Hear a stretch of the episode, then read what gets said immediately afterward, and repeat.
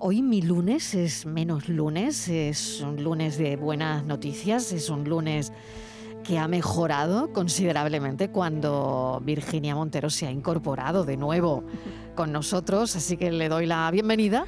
Muchas gracias. Hola Virginia. Buenas tardes, buenas tardes. Bueno, encantada de tenerte de nuevo en el equipo. Igualmente, igualmente. La foto del día. Vamos allá. La imagen de hoy es la propuesta por Manuel Olmedo. Es la tercera generación de fotoperiodistas. En su familia llevan más de 100 años contando con imágenes en la actualidad.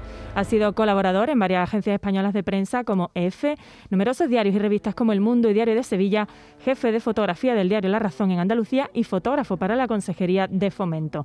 Tiene en su haber varias exposiciones y el libro 30 miradas al mundo del toro.